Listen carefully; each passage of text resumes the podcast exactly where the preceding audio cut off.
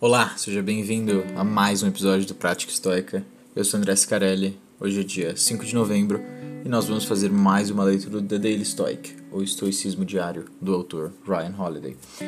O tema de novembro é Amor Fati, ou Aceitação. Vamos começar em breve. Bom, começando com uma frase de Crisippus, citado em Diógenes Laertius, A Vida dos Filósofos Eminentes. Isso é exatamente o que constitui a virtude de uma pessoa feliz e de uma vida bem fluida. Quando os assuntos da vida estão em todos os aspectos sintonizados com a harmonia entre o espírito divino individual e a vontade do diretor do universo.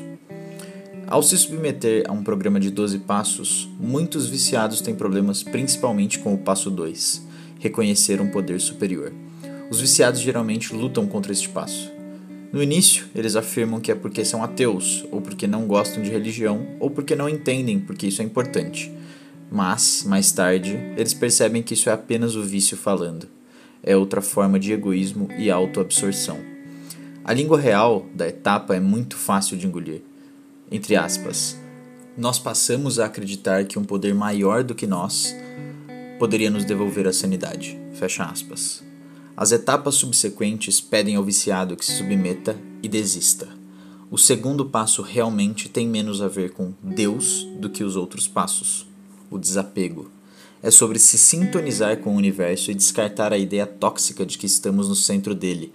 Não é de admirar que os estoicos sejam populares entre aqueles que participam de programas de 12 passos. Também está claro que essa sabedoria é benéfica para todos nós. Você não precisa acreditar que existe um Deus dirigindo o universo. Você só precisa parar de acreditar que você é esse Deus ou esse diretor.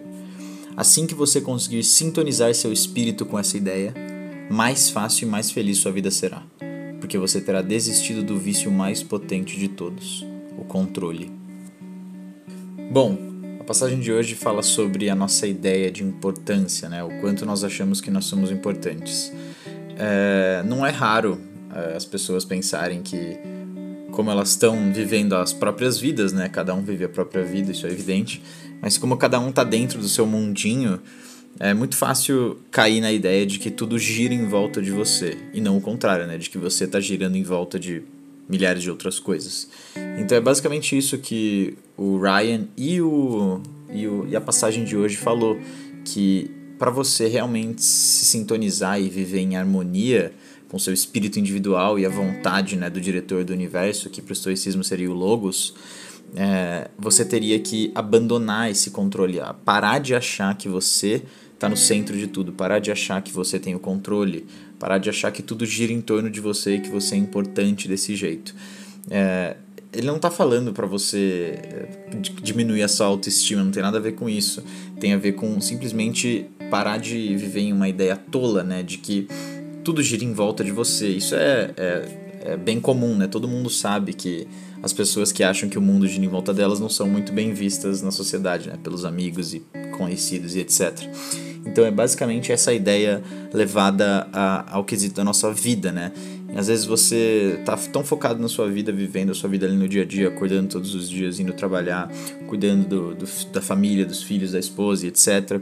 E tudo que você faz no seu dia a dia que você esquece que tem um mundo girando lá fora, né, em volta de você e que você não tem o menor controle sobre ele, que ele vai impactar você de todas as formas. Então é muito fácil a gente cair na tentação de achar que o nosso mundinho é o que importa, né, e que a gente está no centro dele e que a gente tem o controle, né? Então, assim como a passagem fala, no momento que você conseguir se sintonizar, né, esse espírito seu com essa ideia, a sua vida vai ser mais fácil, a sua vida vai ser mais feliz.